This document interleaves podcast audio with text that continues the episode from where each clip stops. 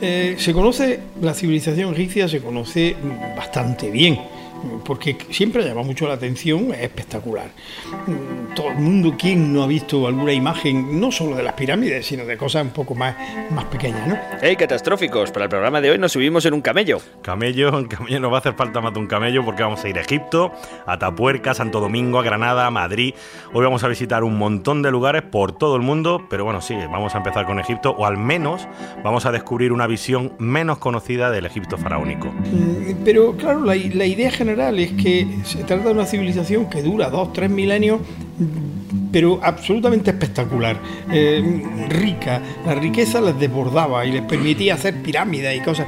Bien, entonces, claro, mm, es cierta esa, esa, esa percepción o eh, la realidad es que la población vivía de otra manera.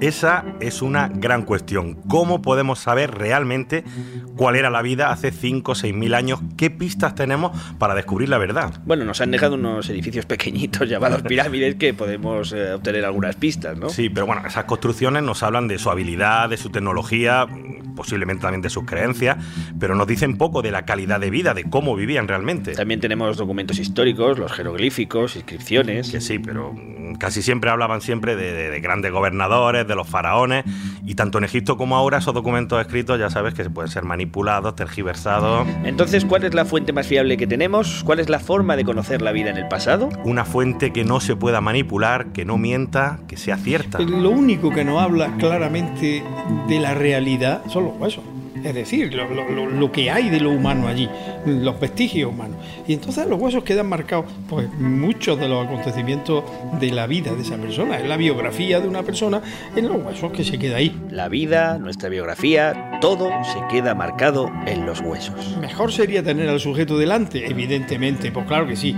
pero, pero no, nos dicen mucho, nos dicen mucho, hay que saber lo que dicen, claro, pero, bueno.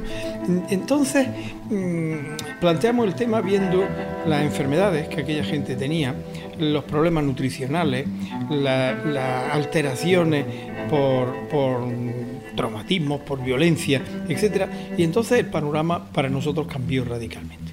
Radicalmente. Mm, la visión de, real del Egipto mm, faraónico es diferente. Eh, eh, una población que la mitad mm, de, la mitad de la población moría antes de los cinco años.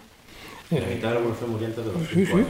Sí, porque había una extraordinaria mortalidad infantil. Mm, por lo que hemos visto, la población vivía en el límite entre la vida y la muerte. Es decir, vivía en un, en un estado precario de supervivencia mm, biológica. El estudio de estos huesos, saber lo que nos están diciendo, puede cambiar por completo la visión que tenemos de toda una civilización. Nosotros trabajamos en el sur, en la frontera con Nubia, en la zona que fue fronteriza, y era una zona especialmente rica, porque claro, estos gobernadores eran los que traían la, la riqueza de África. Mm, los señores, de los cuales se conocen los nombres, pues yo he excavado una tumba de uno de ellos y, he, sacado los restos, la momia de uno de ellos, eh, eh, con una que tiene una escultura, que tiene imágenes, que, es conocido, 17 años tenía. Otro, eh, otro gobernador tenía una deformidad física enorme, tenía mm, bueno, una escoliosis, estaba muy mal, físicamente estaba muy mal, 25, 26 años. También es cierto que se han encontrado casos de personas que llegaban a edades muy avanzadas, 70, 80 años. Sí, pero en general la imagen que teníamos del Egipto rico, fastuoso, espectacular, pues es una imagen sesgada. La población vivía en unas condiciones de salud bastante precarias. De esto y de mucho más va a ir el capítulo de hoy dedicado a los huesos. Un capítulo que, como siempre, está patrocinado por la Cátedra de Cultura Científica de la Universidad del País Vasco y de la Fundación Euskampus. Yo soy Antonio Martínez. Yo soy Javier Peláez y esto es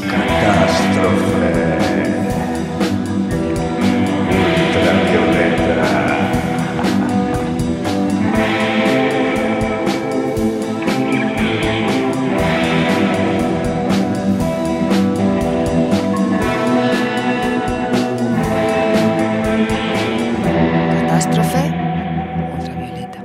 Y como el capítulo de hoy trata de huesos, lo primero que hemos hecho es irnos a Granada para conocer a uno de los mayores expertos del mundo, pues eso, en materia de huesos. Se trata de Miguel Botella, catedrático de la Universidad de Granada y uno de los antropólogos forenses más reconocidos del mundo. En realidad yo me dedico a estudiar huesos y me dedico a estudiar eh, antropología física, pero me podía dedicar a cualquier cosa, porque la verdad es que me gusta casi todo.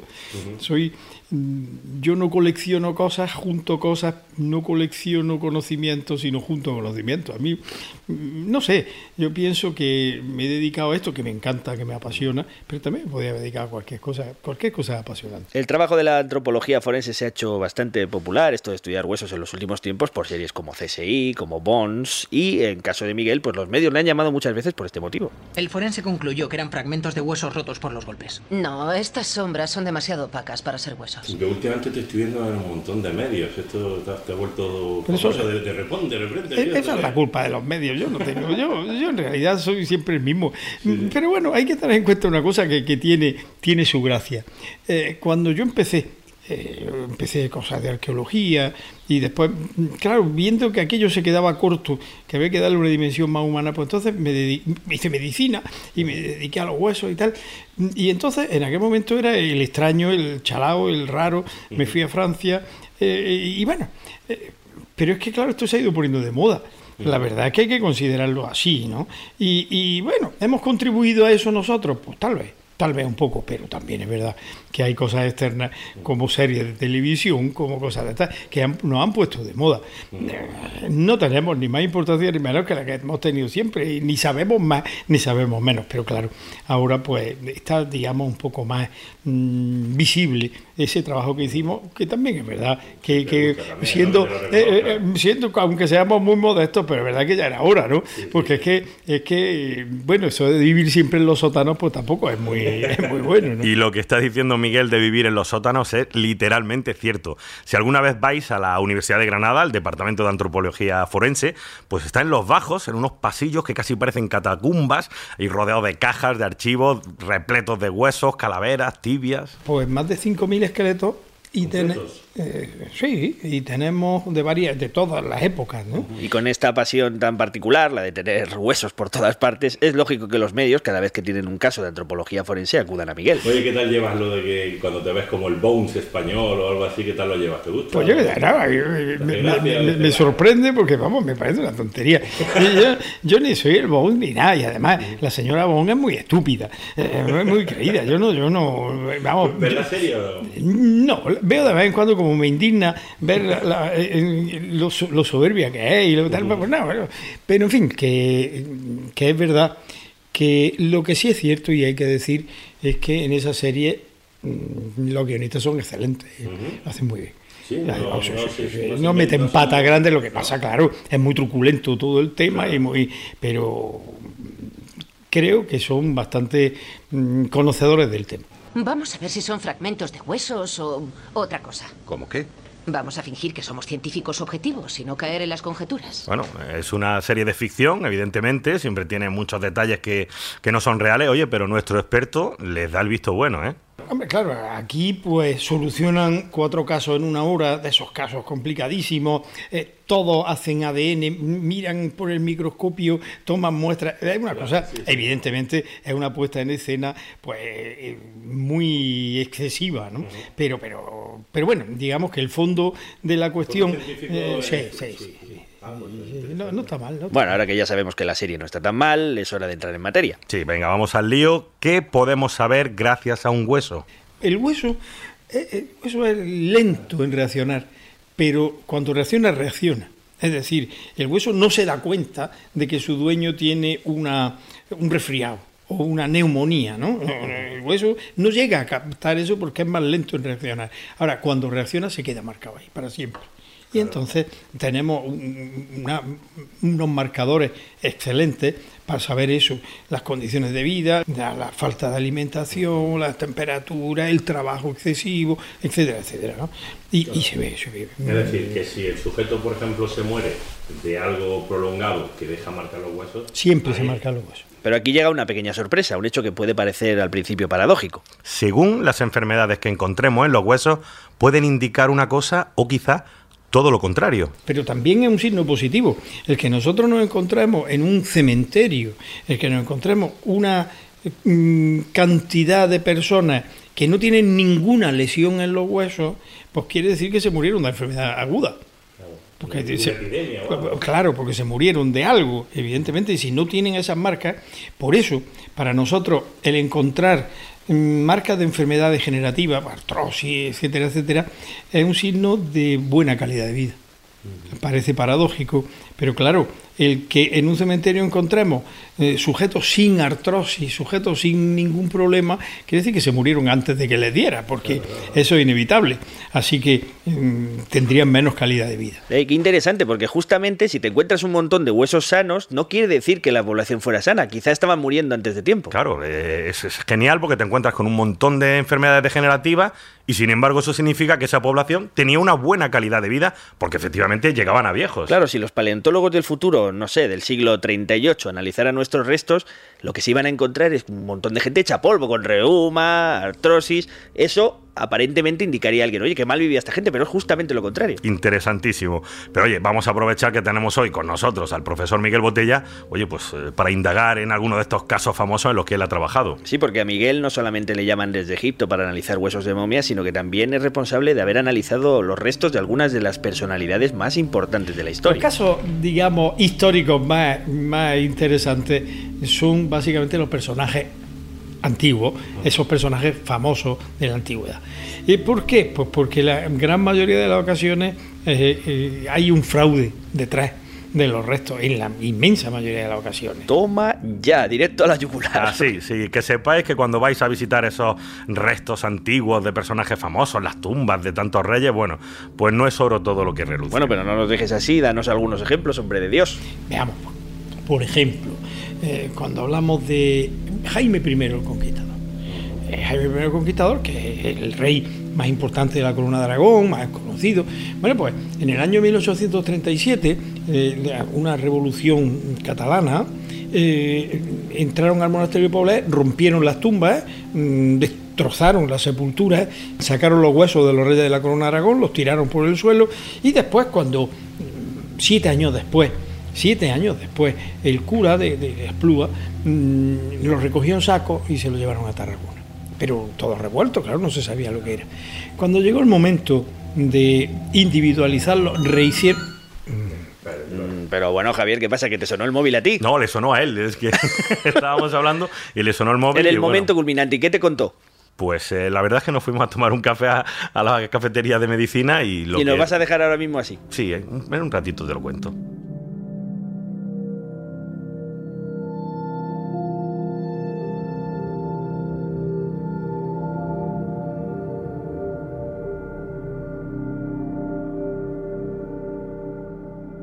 Estás escuchando Écoutez Catástrofe, Catástrofe Ultravioleta. Ultravioleta.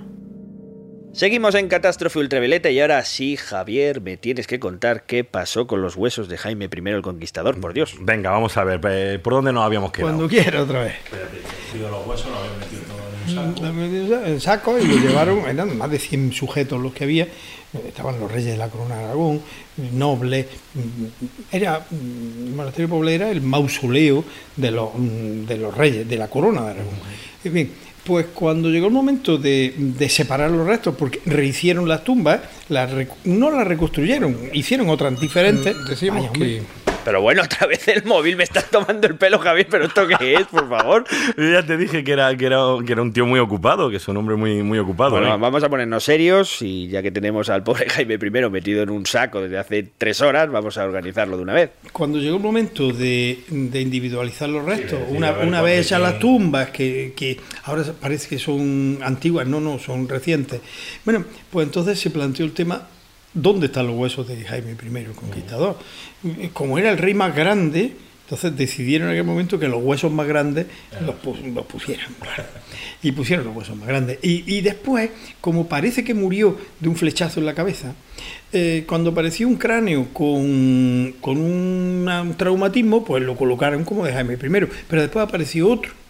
Y claro, por si acaso, pues también lo colocaron. Con lo cual, pues la tumba de Jaime I, hay un, un conjunto de cosas, bicéfalo, en fin. Aquí tenéis la exclusiva del capítulo de hoy. Si alguna vez vais a visitar la tumba de Jaime I en el monasterio de Poblet, tenéis que saber que en esa tumba hay un collage de huesos escogido entre más de 100 sujetos diferentes. Y que además le pusieron dos cráneos por si acaso. Bueno, después de darle caña al héroe de la corona de Aragón, vamos a seguir con, el príncipe de Viana, ya puesto. ¿Qué históricos estamos hoy? Bueno, pues el príncipe de Viana, cuando fuimos a estudiarlo, la momia, eh, está momificado, pues resulta que le quitamos el hábito que tenía y era, eh, eran restos de tres momias empalmados, era un collage de tres momias que no se sabe eh, quién era el príncipe Viana y probablemente ninguno de los trozos sea del príncipe de Viana. Bueno, eso es, bastante frecuente, el encontrarse mm, de esta- estas cosas en los, en los restos de personajes históricos porque se han manipulado mucho, porque han corrido mucho. O sea, que y- cuando entras en Westminster y ves allí a todas las tumbas de, Pues- pues de yo- todos los reyes, yo- ahí tiene que haber un desbarajuste. yo no sé si en Westminster, pero en España desde luego sí.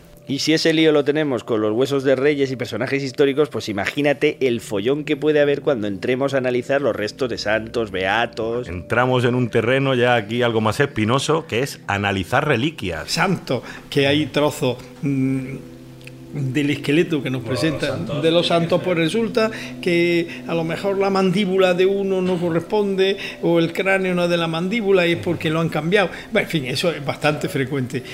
Claro, hay que tener en cuenta que en aquella época, bueno, y aún ahora, en la actualidad, los monasterios y las catedrales pues cifraban su, su importancia por las visitas que recibían de los fieles en función de las reliquias que tenían. Sí, había un mercadeo de reliquias impresionante. Nos dijo Miguel que a pesar de que lo llaman para analizar huesos de todas partes del mundo, la iglesia no parece estar muy interesada en comprobar si esas reliquias que albergan en sus iglesias son verdaderas. ¿Has eh, desenmascarado algún santo o no te han llamado para eso? Bueno, eh, no, no, exactamente no, pero, pero es verdad que como los relicarios están y se ven, pues, pues por ejemplo, aquí en Granada mismo hay eh, un relicario eh, bonito, barroco, que tiene un brazo y lo que tiene es una tibia, un hueso de, de de la pierna, ¿no? Eh, eh, sí, o, o hay otro donde tiene huesos de animales, que perfectamente claros, ¿no? Hay un santo en Jaén, un mártir de la época romana, que es una mujer, que es un, cráneo de mujer. Pero bueno, eh, ¿qué pasa? Que si no es vero, es.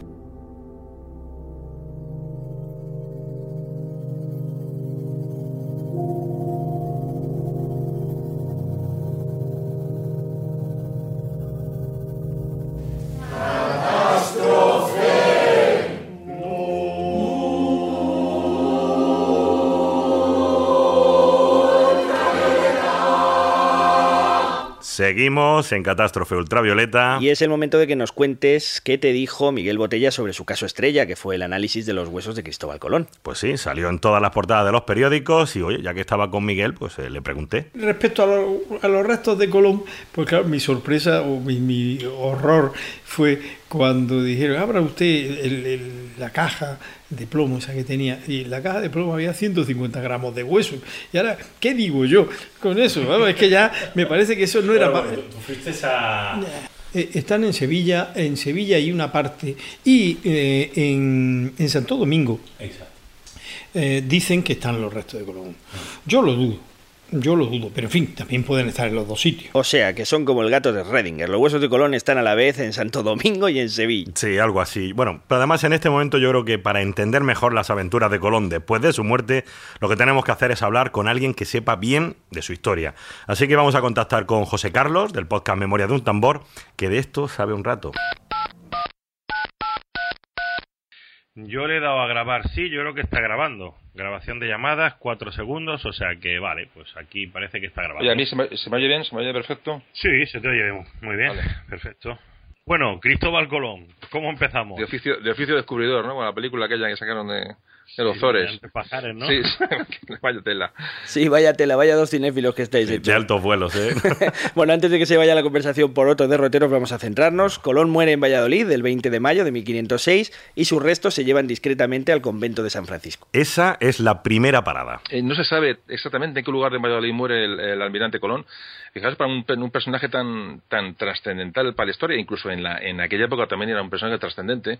Eh, bueno, muere en Valladolid y es un entierro que para parece que no va casi nadie, pasa muy inadvertido el entierro. De hecho, ningún cronista dio noticia de este entierro, que es cosa muy extraña, tratándose de Cristóbal Colón, pero parece que, que bueno, que muere de una manera bastante, bastante oculta o, desconocida. Aquí entra en escena su hijo. Sí, a la muerte de Colón comienza un largo litigio en el que su hijo, Diego Colón, intenta mantener los títulos y las prebendas que su padre había conseguido. Y sí, dura varios años y lo consigue. Entonces sí, efectivamente, es en 1509 cuando se le nombra eh, gobernador de la Española, es decir, eh, recupera el gobierno que tuvo su padre en la isla de la Española, en Santo Domingo. Entonces cuando decide eh, que los huesos de su padre no están bien en Valladolid y los tiene los que llevar a un lugar donde estén más, más mejor, eh, no digo conservados, sino bueno, que tengan un lugar de más, de más prestigio para los huesos de, bueno, de lo que es el, almirante de las Indias. ¿no? Entonces sí, me parece que entonces se, acuerda de su padre y le lleva al monasterio de la Cartuja. Y sí, ahí ocurre el primer traslado de los huesos de Colón, que de los, de los varios que tendrá, y esto ocurre cuando, bueno, con un 11 de abril de, 1509 hablan que se presentó en la puerta de la Cartuja, pues el mayordomo de don Diego, el hijo de Colón, con una, con una caja. Hay que imaginarse el mayordomo bajarse mejor de, una, de un carromato y tocar la puerta, toc, toc, ¿eh? y, con una caja y dice, aquí traigo los huesos. Yo vengo con los huesos de Colón. Exactamente, vengo con los huesos de Colón a ver dónde, dónde hay sitio para él, ¿no? O sea, que realmente ahí empieza el periplo de, viaje de los, los restos de, del almirante, ¿no? Bueno, ya tenemos el paquetito con los huesos de Colón, concretamente en el monasterio de la Cartuja de Sevilla, y antes de seguir el viaje os tenemos que explicar una costumbre un poco asquerosilla que 500 años después sirvió precisamente para identificar los huesos del almirante. Venga, ¿a qué, a qué te refieres? Me refiero a la costumbre de descarnar los huesos. Descarnar los huesos. Sí, tal cual. O sea, tú imagínate, en aquella época los viajes duraban semanas, a veces meses, y trasladar los restos de una persona con la carne podría hacerse un poquito desagradable, porque ya sabes... Eh, un poquito de malos olores, entiendo, entiendo. ¿Qué es lo que hacían entonces? Lo que hacían era separar los huesos de la carne. A veces lo hacían con un cuchillo, otras veces lo ponían a hervir. Muy bien, pues entonces tenemos los huesos descarnados de Cristóbal Colón que llegan al monasterio de la Cartuja.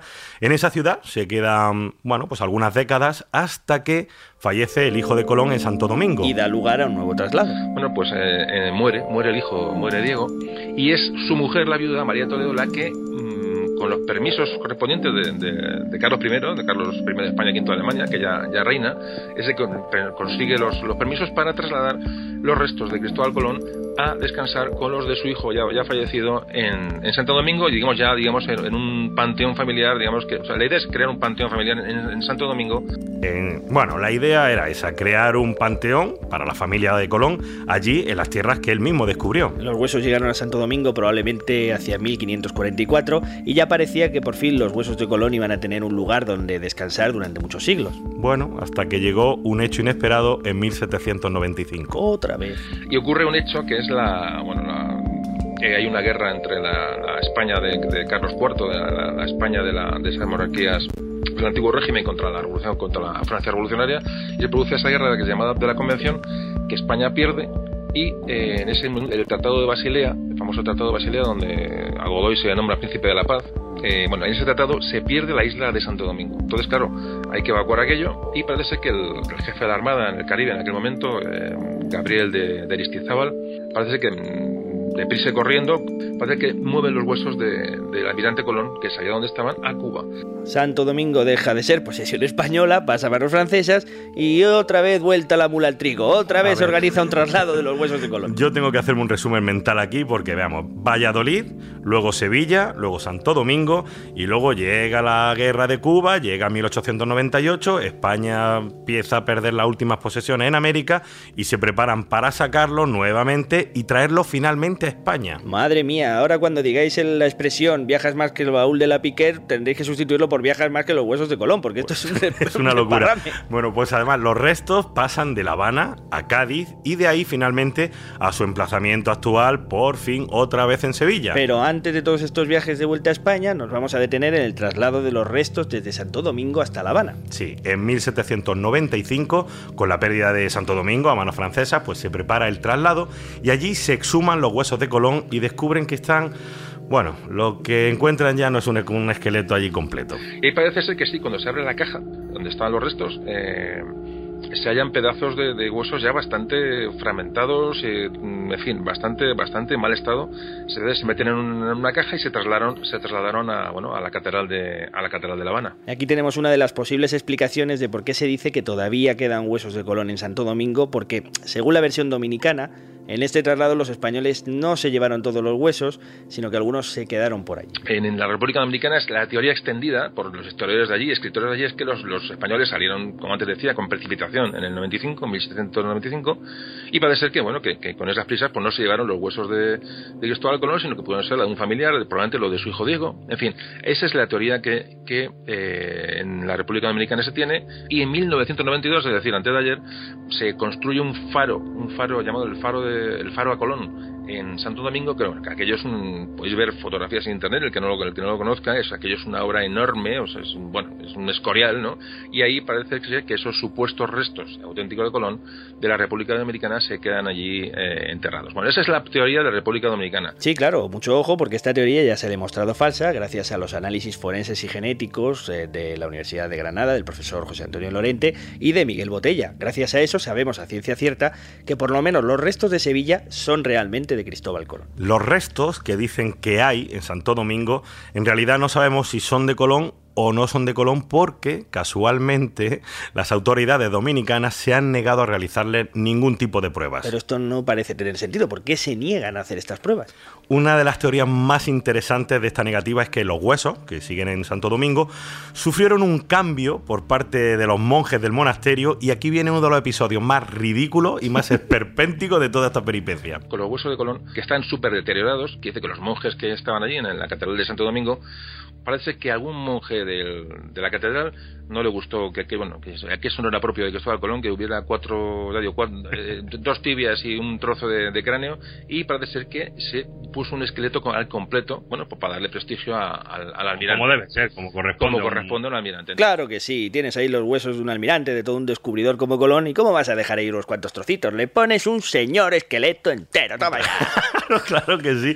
Además, cuenta, no es una buena razón esto para negarse a hacerle las pruebas de ADN, sí, sí o no, ¿verdad? Claro, además, si te has gastado una millonada en una gigantesca construcción como el faro de Colón de Santo Domingo, que costó una pasta, pues no hace mucha gracia arriesgarse a hacerle la prueba a los huesos y que al final hayas hecho un monumento sobre algo que es completamente falso. Pero los de Sevilla sí que sabemos que son, gracias a las pruebas de la Universidad de Granada. Y además habíamos dejado a Miguel Botella, si recuerdas, allí con el horror de tener que averiguar si era Colón o no, con tan solo 150 gramos de hueso. Ahí es nada. El hecho es que los que hay en Sevilla son de, de Colón, ¿no?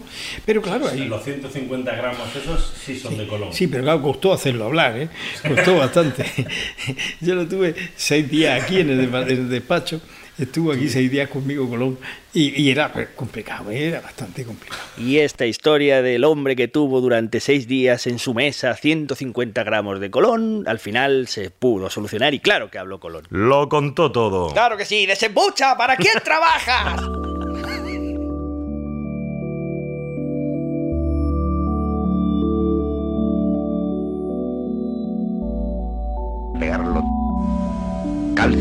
fósforos, minerales, un poco de cola para pegarlo todo y tenemos el esqueleto. Sutil estructura formada por más de 200 huesos. Está hecho para sostener y proteger al cuerpo humano y a sus partes más vulnerables. Ay por Dios, ay por Dios, esta es una catástrofe de violencia. Y luego intenta, intenta hablar al micrófono. Todas las capas que tiene Bueno, no va a hacer falta que intentes hablar al A ver, micrófono. uy, uh, directamente. Así no me queda más remedio que hablar al micrófono.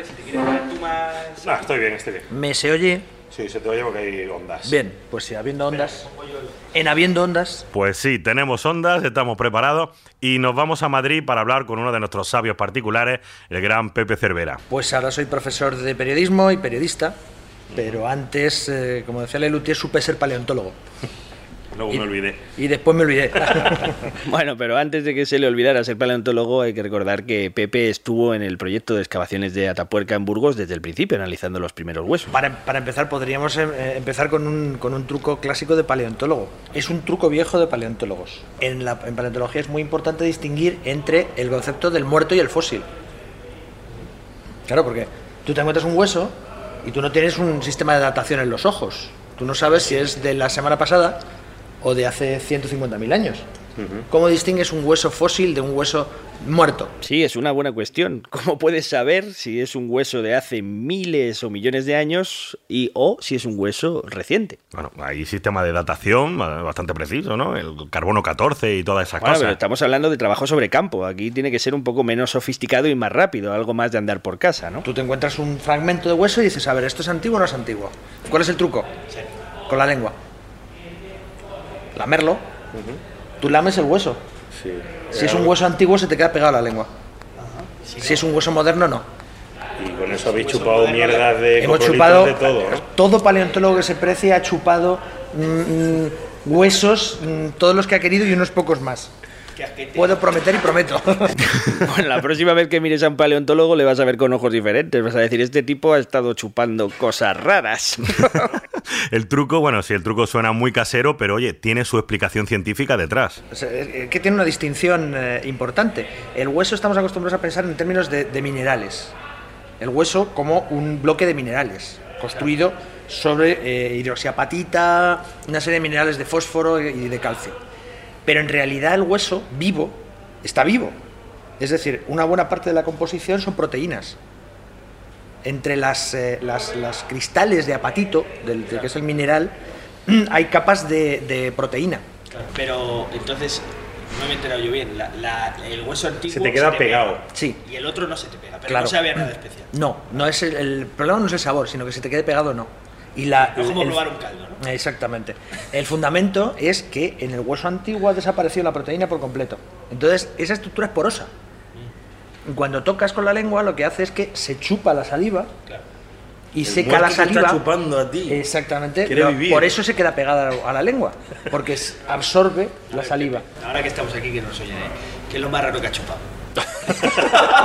Pues mm, huesos bastante raros, sí. Y, además, el problema que tienes es ese, que es que al final, cuando, cuando eh, chupas y se pega, mm, eh, lo recibes con cierto alivio. Porque cuando chupas y no se pega, es que es un muerto de la semana pasada y da mucho asquito, claro. Ay, más vale que no se pegue, por favor. Un hueso, como estáis viendo, es un libro abierto para todos los que saben leerlo. Porque hay, hay un montón de comportamientos, hay un montón de historias que dejan marca en los huesos. O sea, los huesos son unos eh, órganos del cuerpo que tienen mm, repercusión, digamos, de, en, muchas cosas del cuerpo. En el metabolismo de los minerales y de las vi- vitaminas, en el crecimiento, todo el tema de pro- procesos de crecimiento, en todo el tema de todo el tema postural, eh, todo el tema de, de ejercicio físico repercute sobre los huesos. Bueno, últimamente se están haciendo cosas como, como reconstrucciones de dieta a partir de eh, variaciones en las tasas isotópicas de eh, diferentes capas, porque los, los huesos y los dientes están construidos por capas. Entonces tú puedes analizar las, las, eh, variaciones isotópicas en cada una de las capas. Y entonces puedes ver, mm, primero, eh, por, por esas variaciones isotópicas puedes ver el tipo de alimentación y luego puedes ver la evolución de la alimentación a lo largo del tiempo, de ese animal. Como estáis viendo, con solo un fragmento de hueso se pueden saber un montón de cosas. Qué barbaridad. Más que un libro abierto, se puede decir que un hueso contiene información como si fuera la Wikipedia. La Wikipedia. no está mal visto. Sí, bueno, vamos a dar un paso más. Venga, no, no nos vamos a fijar en la dieta, en las enfermedades, en los temas de crecimiento. No, ahora queremos averiguar si con los huesos también podemos saber cómo se comportaba un individuo o incluso toda una sociedad. Qué maravilla. Imagínate la situación. Un científico en su laboratorio, con un trocito de diente, un trocito de hueso, empieza a tirar del hilo y obtiene información de cómo se comportaba un grupo con los más débiles, con los ancianos, y al final incluso puede saber qué tipo de creencias podían tener. Claro, comportamientos también. Es decir, esta gente. Te puedo contar un, Benjamina, que tiene un- una, una lesión, o sea, tiene un- una malformación del cráneo que implica un retraso eh, mental y que también pues vivió muchos más años de los que le, le- le hubiese correspondido. porque Y, tenía y con eso, claro, Claro. Y entonces vosotros eh, entendéis que eh, cuidaban de sus ancianos porque esta mujer debería. Debería haberse muerto, o sea, es una niña que tiene, no recuerdo ahora mismo, 4 o 5 años y no hubiese podido llegar a esa edad por, por sí misma, o, o en ausencia de alguien que la estuviese cuidando. Y entre estos comportamientos que podemos deducir de los huesos, nos podemos encontrar con prácticas que hoy en día nos parecerían espeluznantes. ¿no? Sí, porque igual que los huesos quedan marcados los signos de violencia, cuando te pegan un traumatismo, un golpe, también quedan marcados otros signos que se corresponden con cierto tipo de dieta. Historias de terror. Y comían, comían eran, eran por el, también por los huesos, sabemos que eran caníbales, es decir, el tratamiento que tienen algunos huesos eh, se, se corresponde a otros de otros animales que los... Eso como va. Esos son, esos son los de abajo, son los de trinchera eh, Dolina, los de, los de TD6, que son de ¿De qué año? 800 a 1.200.000. Eso se comían a los niños. Se comían... Es que probablemente... claro, es que estamos hablando Pero es que de... ellos no tenían ese- Claro. esa cosa, para ellos... Estamos hablando de casi 800.000 años de diferencia entre un, entre un sitio y otro. Eh, en, lo- en Trinchera Dolina sí que hay eh, marcas de descarnación en los huesos, lo que implica que efectivamente se los habían comido. Mm, ¿Quiere eso decir que eran caníbales? No en el sentido que le das a la palabra caníbal. Puede que se Es lo decir, comieran una vez muertos como algo ritual. eh, pero además es que mm, es posible que ni siquiera sea un canibalismo en ese sentido, sino que se trate simplemente de un filete es un filete. Aprovechar carne. Claro, o sea, si tú, si tú no distingues, ¿por qué el canibalismo es tan horroroso para nosotros? Porque distinguimos entre un cadáver humano y un cadáver no humano. O sea, un filete de Ternera, ternera, ¿no? te parece bien, pero si es un filete de señor te parece mal. ¿Por qué? Porque es un humano. Habla por ti. Claro. mm. O sea, la, la- la- la distinción y el horror del canibalismo es por eso, porque, eso, porque es un cuerpo humano. Es decir, ellos no tenían Separamos. esa ética. Exactamente. O sea, por los huesos podéis llegar a saber hasta la ética que tenían casi, ¿no? Es probable. Bueno, y si no estáis todavía lo suficientemente impresionados de que de un simple hueso se pueda saber cómo pensaban, cómo se comportaban con los demás, ojo porque también podemos escucharlos de alguna manera, saber si hablaban o cómo hablaban. Porque recordemos que en Atapuerca se ha encontrado el único hueso ioides de todo el registro fósil que nos indica que por lo menos el aparato fonador de aquellos individuos estaba preparado para el habla. Claro, saber si hablaban o no ya es otra cuestión, y de hecho los huesos a veces nos pueden engañar. De, de- de hecho, hay un viejo chiste de paleontólogos que, que por- un chascarrillo que se cuenta cuando estás tomando copas en el bar, eh, que es el, el- el- nosotros lo llamamos el, el teorema del feo de la tribu. ¿Teorema de él? Del feo de la tribu. Teorema del feo de la tribu. Claro, o sea, cuando tú te encuentras, cuando los de paleozoico no tienen problemas, tú de una especie de trilobites tienes chopotoscientos mil ejemplares, no tienes ningún problema. Ahora bien, tú llegas y normalmente, fuera de Tapuerca, porque Tapuerca es una cosa excepcional, lo normal es que llegues y te encuentres un cráneo. O sea, Broken Hill, en Rhodesia, un cráneo. Entonces tú llegas y creas toda una teoría evolutiva a partir de ese cráneo. Pero ese cráneo es significativo o era el feo de la tribu. O sea, los rasgos que tiene ese cráneo son individuales de ese individuo particular. O lo, han, o lo han enterrado o lo han cuidado más porque era muy raro. Eso es, el problema del feo de la tribu del que está hablando Pepe es el centro del debate ahora mismo en paleoantropología. Están debatiendo los científicos si realmente está todo bien clasificado o han confundido lo que creían que eran varias especies y en realidad solo era una especie. A todo esto se suma el problema de la falta de registro fósil con la que poder comparar. Vamos a ver, uno de los problemas que ti- tiene que ver precisamente con eso, con la falta, digamos, de, eh, de elementos, con la falta de fósiles. Y esto es, esto es una cosa muy típica del- del- de la paleontología humana en particular, pero en general de la paleontología de vertebrados es, es muy típico. Tú tienes, tienes fases históricas. Tienes momentos en los que mm, hay muchos descubrimientos. Entonces, cuando tú haces un descubrimiento, pues te curras en una cueva, que normalmente es dificilísimo trabajarla, eh, durante muchos años la trabajas y sacas unos fósiles fantásticos, eh, todos los fósiles son distintos. Prácticamente cada yacimiento es una especie. ¿Por qué? Porque tú te mm, encuentras tus fósiles, los describes y te fijas ante todo las diferencias se vende mucho mejor cuando tú tienes un fósil propio, con su propio nombre, su propia especie. Encima, casi, casi siempre, o casualidad, resulta que no solo es una especie nueva, sino que es la especie basal que explica toda la evolución de él. Entonces, ¿qué es lo que pasa? Que luego hay periodos en los que hay menos hallazgos. Y entonces esa generación de paleontólogos lo que hace es desarrollar nuevas técnicas de análisis pues eh, inventa nuevos sistemas eh, estadísticos, inventa nuevos sistemas para extraer información de los huesos, y entonces eh, lo que tienes es el paleontólogo errante, que va a todos los yacimientos tomando muestras de cada uno de los yacimientos, y entonces lo que suele ocurrir ahí es que en la primera etapa, muchos fósiles, hay una multiplicación de nombres. Entonces cuando llegan los analistas, lo que hacen es empezar a fijarse no en las diferencias, sino en los parecidos, y empiezan a podar el árbol, y entonces el árbol se vuelve a compactar y quedan tres líneas así claras. Entonces viene otra nueva fase de descubrimientos y vuelve a abrirse el... Y vuelve a abrirse el árbol y vuelven a aparecer nuevos fósiles, nuevas especies, porque no es fácil ser un fósil. Sí, no es fácil, pero claro, luego los estudias, los comparas entre ellos, vas encajando las piezas y se va viendo que lo que pensábamos que eran especies diferentes en realidad son características individuales de sujetos que sí pertenecen a la misma especie. Y para eso necesitas encontrar muchos más huesos, porque la clave está exactamente en eso, en que el registro fósil es muy escaso, ha quedado muy poca vida. Necesitamos encontrar más huesos, pero ¿qué pasa cuando no te encuentras ni uno solo, ni un hueso? Una cosa que no se nos puede escapar. Y enfermedades, claro, enfermedades podéis encontrar, ¿no? Es decir, ese Pero tipo tenía incluso- osteoporosis Incluso indicios de sopa. Como de sopa. Sí, yo están yacimientos eh, neandertales. Los yacimientos neandertales se caracterizan por una cosa muy curiosa que tiene que ver con los huesos, así que lo saco aquí a... es una curiosidad que la gente no suele saber. En los yacimientos neandertales, el trozo más grande de hueso que aparece es así, Chiquitito.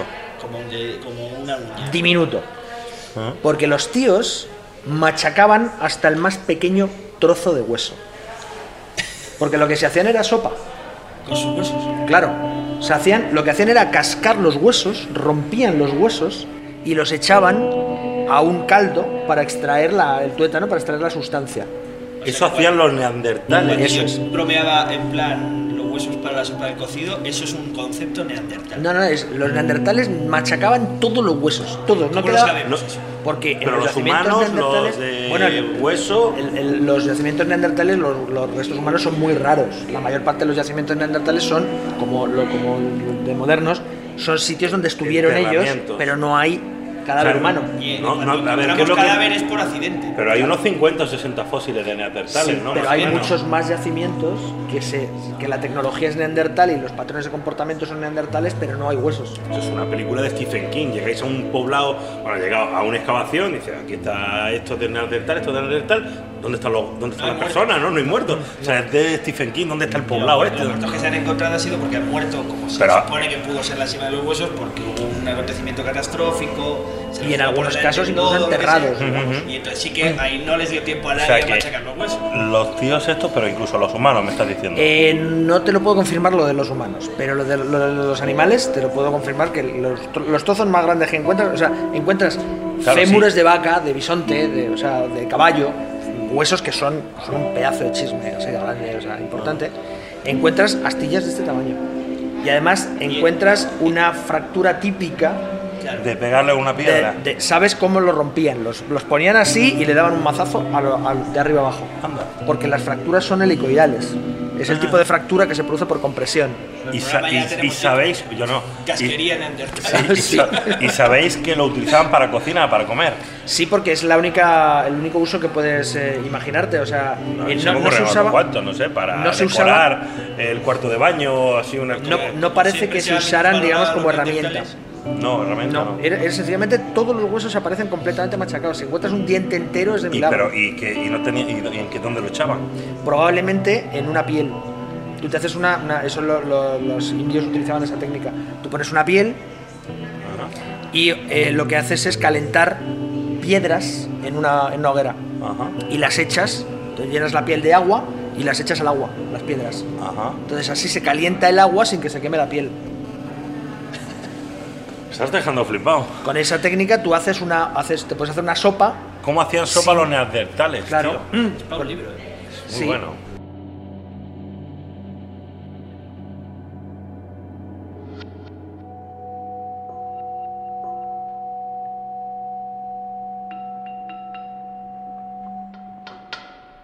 Catástrofe ultravioleta. Seguimos en Catástrofe Ultravioleta y ya sabéis que podéis encontrar para los viciosillos toda la información, capítulos anteriores en nuestra web. Nos tenéis en catástrofeultravioleta.com. Y seguimos hablando de huesos y dando vueltas al asunto. En realidad, la clave al final de todo esto no está ni en un húmero muy largo, ni en un fémur, ni en las costillas. Lo que más información de todo el cuerpo nos puede dar en paleoantropología son los dientes. Los dientes. Eso es. Y si hay alguien que entiende de dientes, esa es María Hola María, Hola, ahora sí. Ahora te ¿qué tal? ¿Cómo estás? Muy bien, muy bien. Aquí, ¿qué tal me oyes? Bien, ¿tú a mí? Sí, sí, también. María Martinón es responsable del grupo de investigación de antropología dental en el CENIE, el Centro Nacional de Investigación Eso sobre la- es. ¿Tú qué tal me oyes, Javier? ¿Bien? Muy, muy bien. Yo a ti también. Vamos a ver. Este capítulo se titula Huesos. Vamos a ver si nos enteramos. Bueno, a ver. ¿Los dientes son huesos o no son huesos? Ahí está la cuestión. Lo que te decía, que, que el, el capítulo además de esta, esta vez es sobre huesos. Y tengo una duda para empezar, porque me lo preguntaba Javier Peláez, y es verdad que yo alguna vez lo he planteado, ¿los dientes son huesos? Yo creo que no, o sí. Sí, O- sí. es- Son huesos. No, yo le dije, yo le dije que sí, pero que creía que podía haber una respuesta alternativa, o sea, que Bueno, no son exactamente vamos a ver, iguales. ¿no? clásicamente hueso como tejido óseo, no.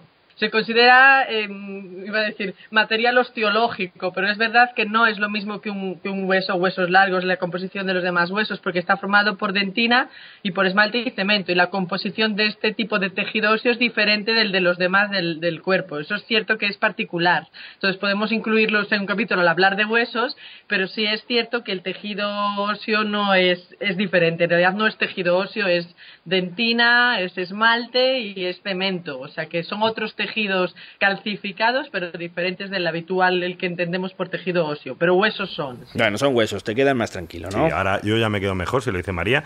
Pero además los dientes, en el tema en el que estamos tratando, tienen una ventaja respecto a los huesos y es que son mucho más resistentes. Concretamente, y esto es una pregunta de trivial clásica, la parte más dura del cuerpo es el esmalte. O sea que cuando pasan los años y destruye nuestro cuerpo la naturaleza, eh, al final quedan los dientes. Lo que más persisten son los dientes, sin duda, porque primero son por persona casi hay más dientes que cualquier otra parte esquelética. El tejido es el más duro que existe en nuestro cuerpo, sería el esmalte. Y luego tiene muchísima información, pero a nivel de preservación, que en el campo fósil es tan importante porque los fósiles son muy pocos, pues llevamos las de ganar, evidentemente. Bueno, de hecho, si uno visita el laboratorio de María en el CENIE, es realmente más impresionante que la casa del ratoncito Pérez. Tienen cajones llenos y llenos de dientes, hay centenares de piezas. Claro, porque es que los dientes son los restos más abundantes que existen en cualquier yacimiento arqueológico. Muchas de las cosas que hoy sabemos, lo sabemos gracias a las piezas dentales. Y en la investigación de Atapuerca, donde trabaja María, precisamente se ha encontrado incluso el motivo de la muerte gracias a una investigación a partir de un pequeñísimo trozo de diente. Es el caso de uno de los fósiles más famosos del mundo, el famoso Miguelón. Hay muchos casos, hay casos emblemáticos. Desde luego, el, el más, eh, yo creo, el más conocido, el más emblemático, el más espectacular, por supuesto, es el de nuestro querido y conocidísimo Miguelón, del cráneo 5. Este individuo eh, tuvo una fractura de un diente, de un premolar, probablemente por un golpe. Ese golpe lo que hace es dejar al descubierto la cavidad pulpar del diente. La cavidad pulpar del diente es esa cavidad dentro del diente en la que están alojados los vasos y los nervios. Si eso se queda abierto, lo que tienes es una puerta abierta de par en par a una infección directa a todo el, el- cuerpo de, ese individuo. Entonces, lo que empieza siendo una infección local, si tú además no estás ya en la era antibiótica, es decir, no tienes manera de, de realmente cortar una infección que comenzó siendo local, puede llegar a ser incluso una causa de muerte. Y qué muerte más mala. O sea, con lo malo que es un dolor de muela, tú imagínate lo que puede ser tener una infección durante meses, meses, años, hasta llegar a matarte. Bueno, todo el pasado de la humanidad fue básicamente un dolor de muelas permanente. La gente estaba, eh, los dientes eran uno de los focos de infecciones más terribles y por eso si alguno de estos que te dicen siempre el, el pasado fue mejor, se vivía mejor antes, habría que mandarle de vuelta al Pleistoceno y que pasara un ratillo en, en- en estas Para condiciones. pasarlo bien. Bueno, oye, Miguelón, Miguelón, ¿murió así? Es decir, ¿murió por una infección dental? En el caso de Miguelón, sabemos que fue una infección muy seria. ¿Por qué? Porque se ve que toda la parte del maxilar, todo el hueso relacionado con la cercanía del diente, pero también toda la cara, incluso afectando a la fosa nasal, está inflamado, está deformado, ha sido una infección muy grave, mantenida durante muchísimo tiempo, ha tenido un flemón, incluso con, con supuración al exterior, si tú tienes una infección, como sabemos, porque además hemos aplicado técnicas como las médicas actuales de tomografía para ver hasta, hasta qué punto de profundidad el hueso se ha infectado y alterado, si vosotros sabemos que se ha mantenido durante muchísimo tiempo y que ha afectado una zona de tantísimo peligro, es posible inferir que algo que en tiempos actuales sería prácticamente no banal, si no se tiene cuidado, pero que más o menos podría estar a la orden del día, probable en el caso del Pleistoceno medio, en el caso de Miguelón, pudo suponer un caso de, de muerte. Es muy difícil diagnosticar causas de muerte en paleontología, pero esto evidentemente es lo suficientemente serio como para pensar que puede haber sido. Y con los dientes pasa como con los huesos, lo que os contábamos antes. Nos dan un montón de información sobre hábitos de vida, costumbres e incluso sobre algunas costumbres que parecen un poco castizas, no sé, española. El caso más antiguo que se conoce de Europa em, se está poniendo en evidencia, yo creo que un comportamiento muy castizo de nuestra tierra, que es el uso de palillo. Tenemos una espléndida marca de uso de palillo, uno de los mejores dientes preservados de la cima del elefante, es espectacular, vamos, de libro preciosa y, y, y la tenía O sea, el, eh, nuestros antecesores aquí en la península llevan con el palillito, como la imagen típica. Buah, de- ya te digo, el de Europa, el más antiguo lo tenemos aquí. Probablemente haya en algún sitio más, pero desde luego aquí lo tenemos. ¡Ole ahí! Eh, hace un millón doscientos mil años el españolito por la península ibérica caminando con su palillo en la boca. Si al final es que no somos tan diferentes. No somos nadie. O quizá, o quizá sí somos tan diferentes. ¿Eh? Quizá los seres humanos que vivimos ahora tenemos una marca distintiva que solo tenemos nosotros. ¿Qué me cuenta? Es un marcador que ocurre por eh, las pruebas nucleares que se hicieron en los años 50. A partir de la primera explosión de Hiroshima, después en los años 50, los Estados Unidos, Francia, Inglaterra, Rusia, luego China, hacen pruebas nucleares para demostrar que tienen la bomba atómica y para poner a prueba sus. para perfeccionar sus diseños. Entonces, algunas de esas pruebas eh, introducen literalmente polvo radiactivo en la estratosfera y se reparte por todo el planeta. Vacían el planeta de... Sí. Entonces hay, hay un pico de algunos isótopos que está en todos los seres vivos que han vivido después de, de los años 50, que es distinto. El perfil, digamos, de todos los seres vivos que, que han vivido después de esas pruebas nucleares es diferente del, del perfil anterior. Digamos que la Guerra Fría se quedó en nuestros huesos. Literalmente. En nuestros huesos, en nuestras plantas, se puede identificar en, en los, en los, eh, eh, anillos de los árboles, eh, se puede identificar en todas partes. Igual que Yo cuando Si me muera me- quiero que me entierren con mi iPhone y así ya me localizan.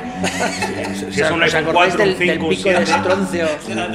Dice la datación de por iPhone. Datación de iPhone. Mira, tiene un iPhone 3. Pues.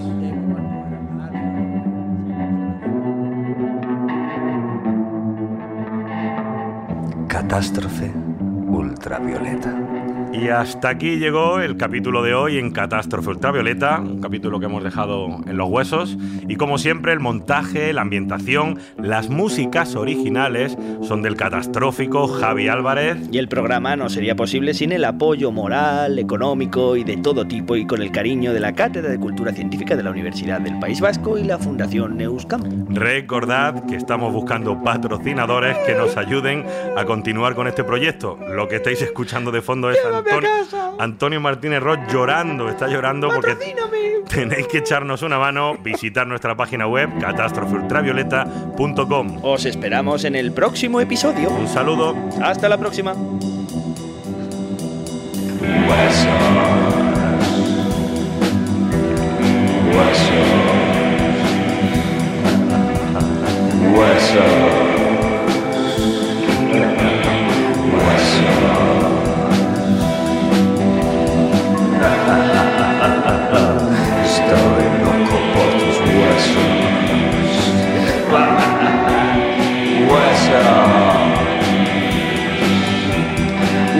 자.